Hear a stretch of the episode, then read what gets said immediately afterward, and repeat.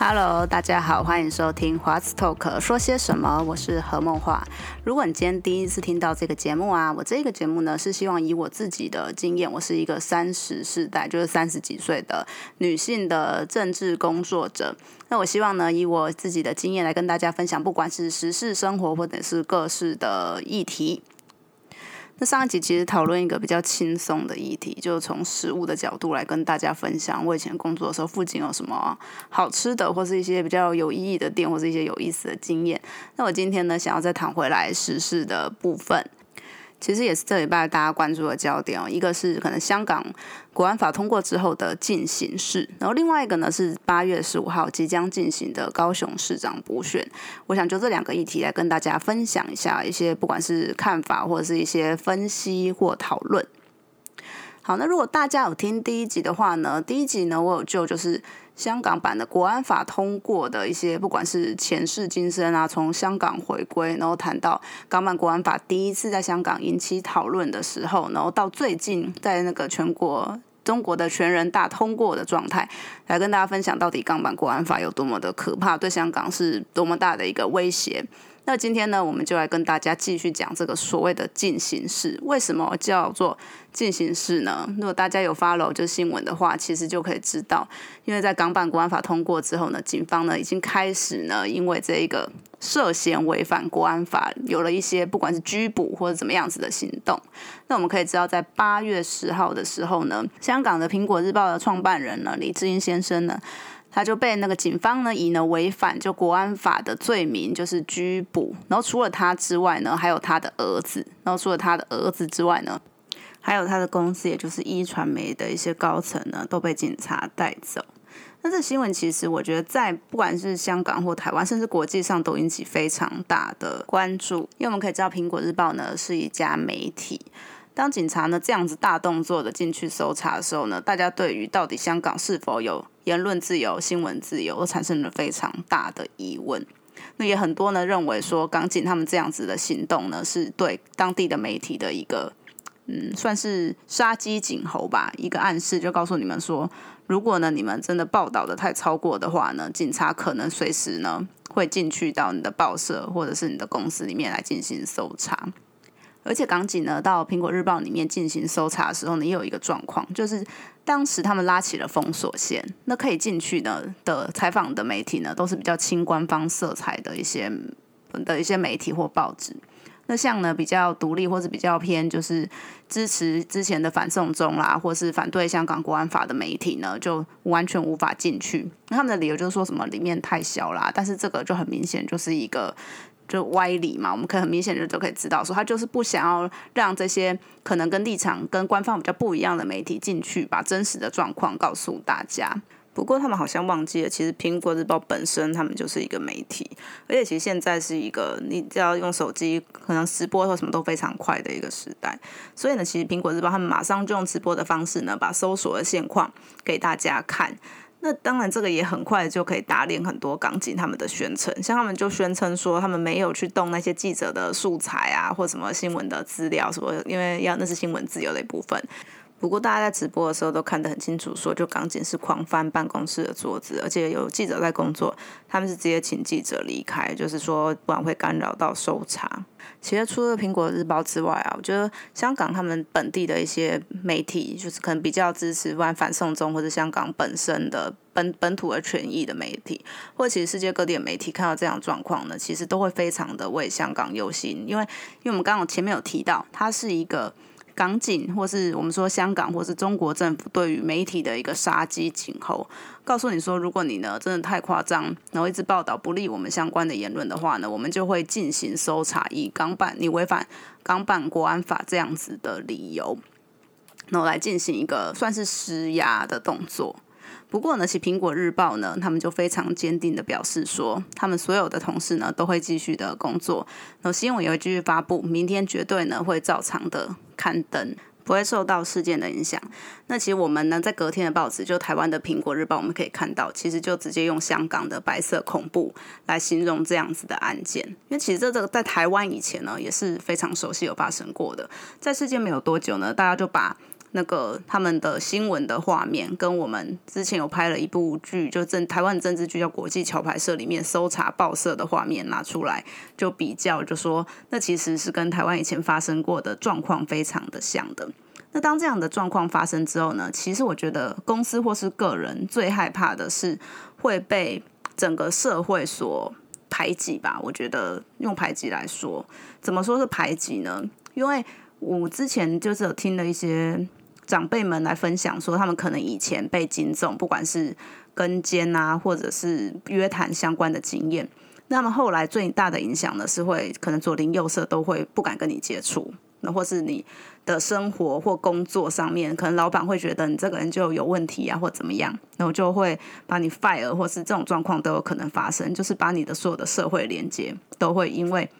你被就是警察的约谈，然后就有了影响，甚至公司呢就很难营运下去。所以大家可以看到，其实苹果日报刚刚开始被就是搜索的消息出来之后呢，他们的股市是跌的。不过呢，香港人他们就用他们的行动来非常的表达对于苹果日报的支持，还有对于港警这样子的行为的一个反弹。当天苹果日报的股票就是以一个云霄飞车的方式来呈现，虽然它是先下跌，不过呢，在中午过后呢，它马上大涨，而且涨了三倍以上，就是苹果日报他们有史以来最大的涨幅。这个这个盘其实被解读为就是挺苹果日报盘。对于港警这样子的行为，或者说香港政府、中国政府这样的行为的一个抗议，我觉得这样子的行为是真的非常的令人感动。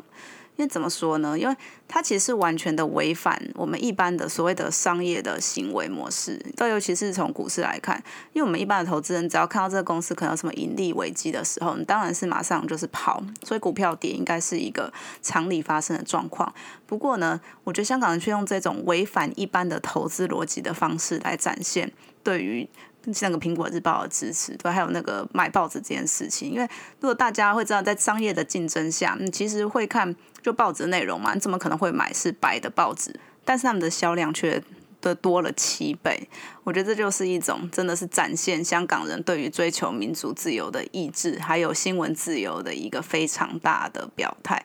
我觉得从之前不管是反送中，或是到今年的港版国安法通过之后，到这次的那个苹果日报的事件，就香港人不断的用他们的行为跟各种的行动来跟北京政府表态，说香港人对于自由的坚持与追求，这真的非常的让人家敬佩。那我们同样也受到中国非常大的威胁，所以呢，不管香港每次发生这样的事情，我觉得台湾都是真的关注度最高的，然后政治人物也是就表态最快的。那当然，大家也会去观察说，到底我们各个党派的政治人物都做什么样子的表态。当然，因为这次的事件呢，已经很明确的踩到了就新闻自由的规范这条线了，所以呢，不管是哪一个政党啊，对于这样子的行为呢，都会是表达嗯。不支持的，然后当然用的字就是有有多或是有少，对，像民进党政府，像蔡英文，他今天在中常会之前，他就发表谈话，他就是呼吁跟谴责，就是北京政府希望呢，他们能够进行对话，而不是继续用这样子的方式来对待香港的人民。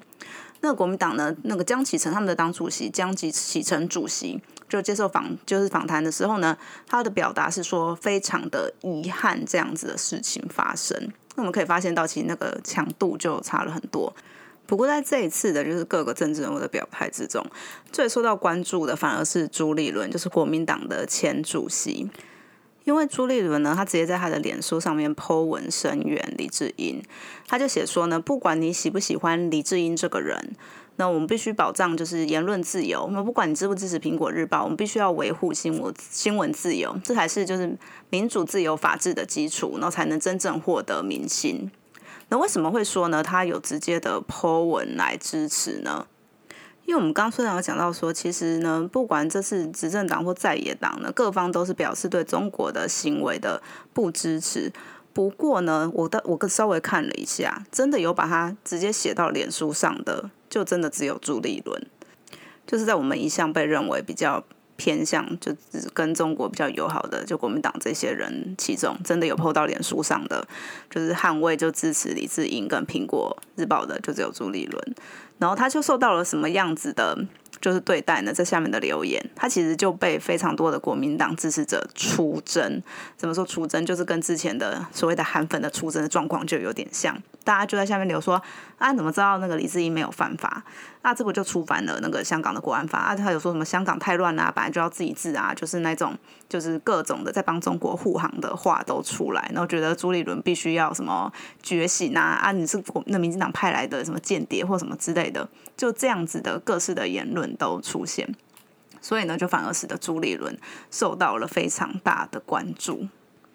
那其实这样子支持者所获得的回响，也我觉得表达了就是国民党现在很大的一个危机。对，因为大家可以知道说，其实。在我们台湾的政治的，就是分歧点啊，就大家其实最大的不同是可能跟中国的关系。那当然说，可能说的极端一点，就是对统独的选择。不过呢，现在我们面临到的状况是，中国不断的在香港这个地方示范说他们如何的去侵占所谓的民主跟自由。所以呢，大家对这样子的反应会非常的大，因为我们台湾已经是一个民主跟自由的地方了。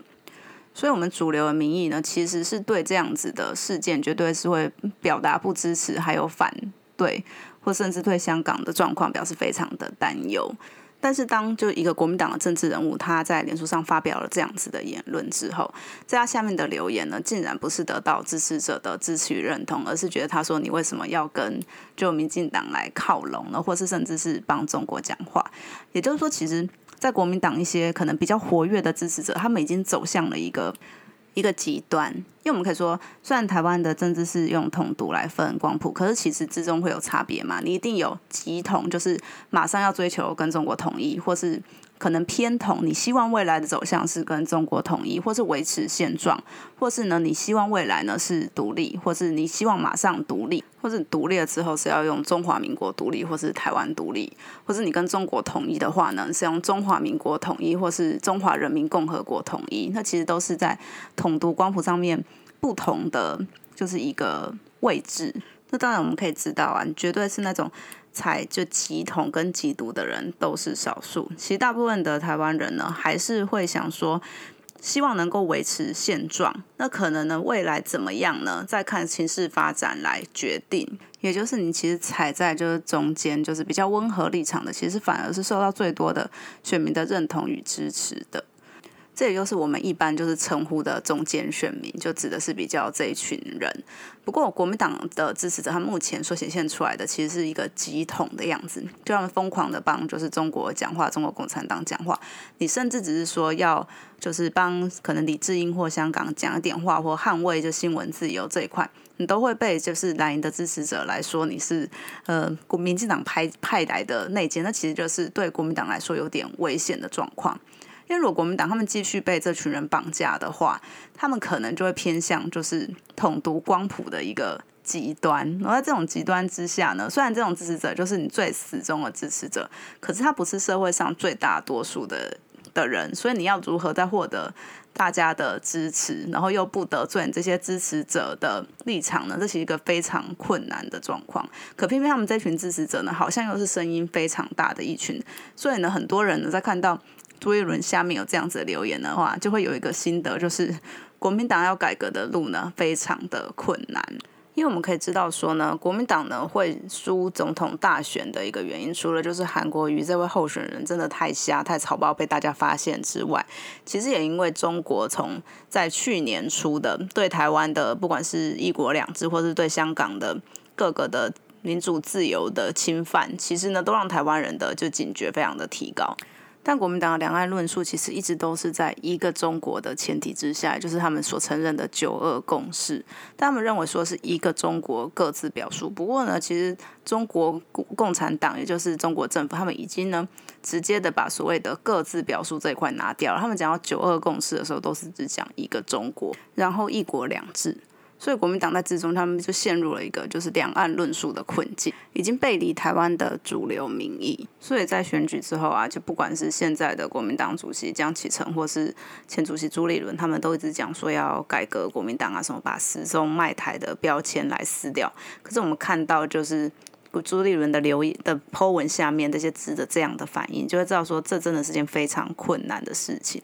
那当然也有一些人说呢，有很多智者是故意去。灌留言就是去灌朱立伦的留言，说他是什么民进党的内奸这样子的留言。那为什么要这样子做呢？这就牵扯到就是国民党后来的党主席之争。大家可以发现，党主席是一个党的领导者，所以呢，任何对可能二零二四年其实有企图的人都会觉得抢到党主席在党里面有领导的位置就非常的重要。所以呢，接下来要讲到的就我们即将到来的高雄市长的补选。其实这也是一个很重要的观察的现象，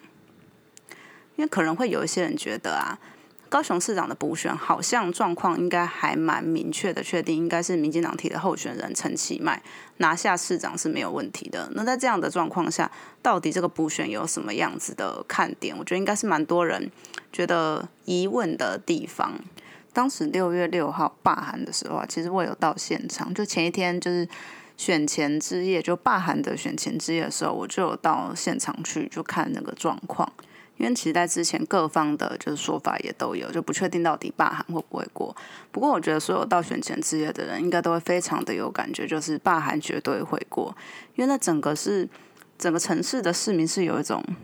欢腾的感觉，就不只是那时候选前自由他们有办那个游行嘛。那除了游行之外呢？游行参加的人其实已经非常的多了，就是他整个人行道跟他那时候借的路权，就是他说借一条车道是路权，那其实都已经走走满了之外，旁边就是有很多骑机车的人，然后他们的机车上面都绑着黄丝带，就是罢韩的黄丝带，还有那时候的大楼，经过的路上的大楼也都会有楼，也会有那个就罢韩的人一起就支持的人跟你招手，你觉得真的整个城市的氛围就是非常的不喜欢这个市长，一定要把他罢免掉这样的感觉。所以那时候罢韩是非常的热的，我觉而且我觉得后来的那个罢免的选票呢，应该比所有人想象的都还要的高。那后来的就是补选了，高雄市长补选，其实国民党派了一个看似就是清新的素人李美珍出来，可他后续的表现呢，也让大家觉得就是没有什么亮眼，而且还很多扣分的地方，像是论文抄袭等等，就是他有韩国语的空洞，然后又没有韩国语的口才，所以那整个就是非常的悲剧。在这样的状况下呢，其实就高雄市长补选的观察点有几个，一个当然是就是选举完之后，就是国民党里面他们权力的变化。因为其实，包大家有没有注意到，其实有一篇的报道非常的有趣，有一篇报道其实是在报道说，就是李梅珍里面的就竞选状况一团乱。那其实这篇报道写的非常的巨细靡遗，像是李李梅珍到那个区域跑行程啊，没有通知该区的就是地方的党工职啊，或者什么去补选啊，就没有人来接，然后甚至连什么他们在里面破口大骂，说什么进总关门算了，这样子都被写到里面，所以就很明显知道说这个绝对是里面的人才会知道的事情。那为什么在已经选情状况那么差状况下，还会有这种报道出现呢？其实我觉得就是有几个的原因，一个就是他们在为这次的可能高雄浮选来找一个开脱嘛，就说他们的团队真的太瞎了，就是李美珍的团队。那我觉得另外一个呢，就是其实是在暗指，就是党中央从选人到后来的整个浮选都不对，那其实是在责怪就是现在的党主席江启臣。所以呢，其实很多人会把这次的李梅珍她的得票呢，把视为一个就江启臣选就是党主席的保卫战。因为怎么说保卫战呢？因为其实江启臣在国民党总统就总统失利之后呢，上来说要改革之后，他面临到几个大事件嘛，那其实都是对于他的一个挑战。一个就是罢韩，然后一个就是因为高雄市的议长后来就过世了，所以必须要进行议长的补选。然后到这次的李梅珍就是选这个高雄市长的补选。然后在罢韩的时候，其实很明显就知道罢韩就真的成功了，所以国民党在这一局就输了。然后后来的议长呢补选呢，虽然国民党拿下来了，可是并没有拿得非常的漂亮，其地方是有一些声音的。所以其实现在大家就在看说李梅珍有没有办法拿到就是国民党在高雄的基本盘，就是大概三成。然后视为说，到底这次的补选是成功还是失败。那如果失败的话，其实党中央也就是江启臣他会受到非常大的质疑。那党党主席的就是争夺战，其他可能有企图心想要争取国民党党主席的声音就会越来越明显。那这是除了国民两党之外，其实民众党他也有就是参加这次高雄市长的补选。那其实不知道大家有没有印象，在一开始说就是高雄市长补选的消息开始出来的时候，其实有讨论过，就是民众党跟国民党有讨论过要不要白蓝合作。然后后来民众党提的候选人呢，他其实只是一位之前是亲民党的议员。然后在当时二零一八年的时候，他是支持韩国瑜的。然后再加上呢，民众党呢，他们其实，在罢韩的时候一直没有明确的表态，他们的立场是什么。所以他们很明显的就是不想要得罪，就是泛蓝的选民，甚至是浅蓝的中间的选民。我觉得这个也是这次民众党的一个战略。他们的战略就是说，他们不追求就是赢得这个高雄市长的补选，他们是以一个练兵的姿态。然后呢，也希望说呢，他们提出的候选人可以取代掉。就是国民党的候选人成为第二第二高票。那在那时候，李梅珍就是论文抄袭风波的时候，其实那时候民众党是一度他们有信心说，也许他们的就支持度，就是他们提的候选人的支持度呢，可以超越李梅珍成为第二。可是后来的民调看起来，其实并没有什么样子的影响。那其实一直以来，就民众党会遇到的一个状况，就是柯文哲的魅力到底可不可以转嫁到其他的候选人身上？这是民众党是否可以成功一个非常重要的要素。然后另外一个，他们可以希望做到，就是在组织上面可以练兵，因为我们可以知道说，这种新兴成立的政党，其实都还是靠着空气票，就是宣传啦，你就不确定你的得票到底在哪边。可组织票，其实在选举里面还是非常重要的。所以，民众党其实把它当做是二零二二年地方选举的一个前哨战，可以先做一些暖身啦，还有一些地方组织的经营。可是，尽管是这样呢，还是有一个指标可以来看到底民众党这次的选举有没有达成他们既有的效果。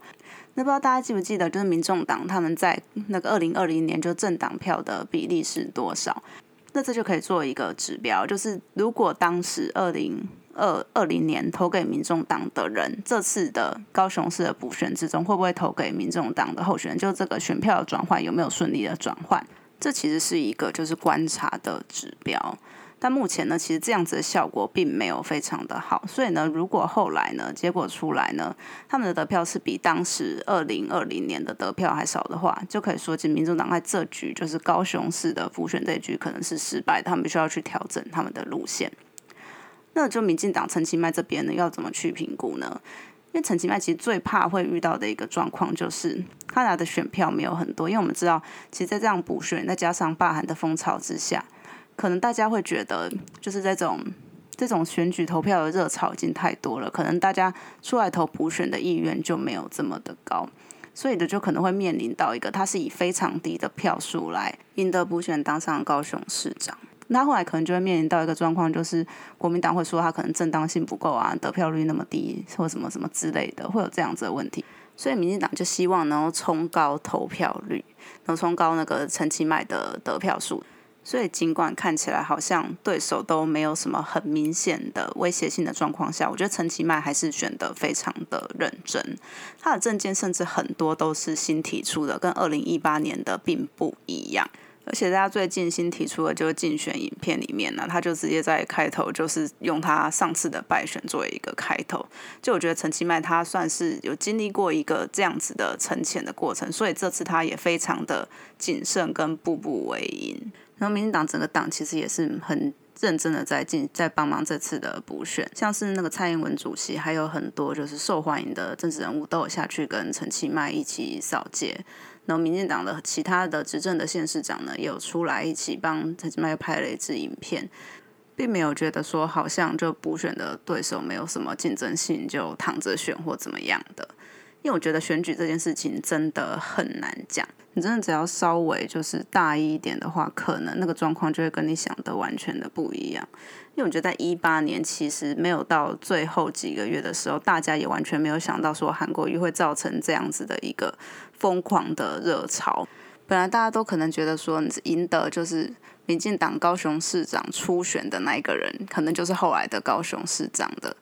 结果在最后几个月，高雄竟然变成就是全国大家最关注的一个地方，然后也是选情最激烈的地方。陈其迈阵营是希望说，在这次的补选中拿下七十五万票。七十五万票呢，就是你的投票率有五成，然后呢，五成的投票率面呢，有六成五呢是投给陈其迈的，才有可能会达到七十五万票。虽然后来陈其迈有在定调说，希望他的他给自己一个很高的目标，他希望能够超过就是罢免案的，就是支持罢免韩国瑜的那个选票，就是九十三万九千零九十票。但其实这是他希望能够。让更多的支持者就是有动力出来投票，所以我觉得还是以就七十五万票来做一个观察就好了。所以也可以用这个指标来观察，就民进党是否可以延续就二零二零年赢得总统大选，还有后来就是防疫还蛮成功的这个气势，然后反映在高雄的投票率上面。所以尽管是一个看似已经毫无悬念的高雄市长的补选，其实其中也有非常多的美美感可以来借此来观察，不管是。政党之内的权力改组啊，或者是他们的策略跟方向是否正确，我觉得都是一个可以观察的指标。因为不知道大家记不记得，其实，在二零零八年那个时候，虽然总统大选的时候民进党惨败，不过后来的补选呢，其实民进党就慢慢的就是以赢得补选的方式来重振自己的气势。所以虽然就是补选的可能关注度跟整个投票率都没有很高，但我觉得每次的选举其实对所有的政党来说都是一次检视自己民意的一个机会，那也是选民就表达自己意见的机会。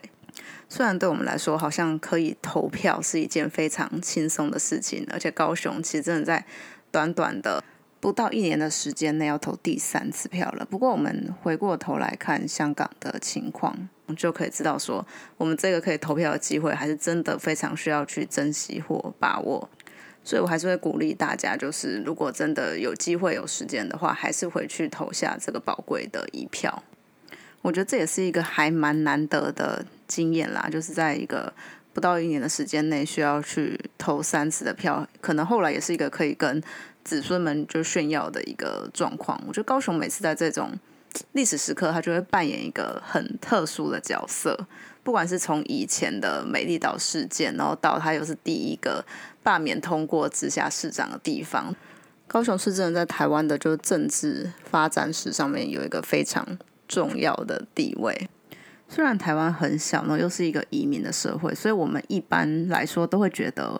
台湾人的就是地方的在地的认同好像没有那么高，可能跟日本或什么地方比起来，我们的地方认同就没有那么高。不过我觉得在这种一个一个的事件之中，其实真的会形塑这个地方的地方的记忆还有荣耀。我因为外婆家在屏东的关系，其实小时候还蛮长，就是回外婆家的路上会顺便去高雄玩，可能就会在高雄住个一两天，然后再开车回去屏东这样。所以不管是小时候自己的体验，或者是听我妈讲，还有现在现在有一些亲戚都还住在高雄，就也都会听到说高雄整个城市的改变其实非常的多，因为其实知道大家。大家可能知道说，台湾以前的发展脉络其实就是重北轻南，你可能就是以台北为发展为主，然后呢，高雄或南部都是一些重工业啦，那可能把这些污染比较高的全部都放在高雄。那一个污染高的地方，当然住跟来的就不会有什么样子的荣耀感，甚至会有很多。污染或环境的问题，就会引起当地很多的抗争，像是后进的反五清运动，还有美浓的反水库运动，都是让台湾还有更多的地方在地方生活的人开始去思考，到底经济发展跟环境保护要怎么样在其中取得一个平衡。然后高雄也慢慢的从一个重工业的看起来乌蒙蒙的城市，到现在是一个大家口中的港都。我身边其实有不少就是高雄的朋友，虽然就是目前是都在台北工作，可是每次聊天的时候都会聊到说，他们其实都还是有希望说，可能过几年之后可以回回到家乡，回到高雄去工作。印象中好像是我听过，就是比例最高的，我好像没有特别印象，其他就住在其他地方的朋友们都会这么长的去提出说，希望以后还要继续回到家乡去工作。我觉得就是高雄人或高雄有魅力的地方，就好像你离开家乡了多久，你还是会想要回家。这星期呢，我们就继续把我们的眼光放在高雄，就看周末高雄市长补选的结果，高雄会不会又给我们什么样子 shock 的表现吧。那我今天的节目就进行到这边。如果大家喜欢我的节目的话，欢迎欢迎帮我评价、分享与订阅，然后也可以留言说说你的心情。不管你是高雄人，可能对于这段时间一路走来有非常多的感想，跟不管是好的或坏的怨念，我想应该都有。我记得我常常跟很多就是高雄的朋友刚认识的时候，就会哎可能聊到不管一八年到现在的选举状况，就高雄人都可以跟我分享很多他们自己的心情跟观察，我都觉得非常的有趣。因为不管怎么说，绝对是高雄人自己在其中的感受是最深刻的。好，那我节目就到进行到这边了，我是何梦华，大家拜拜。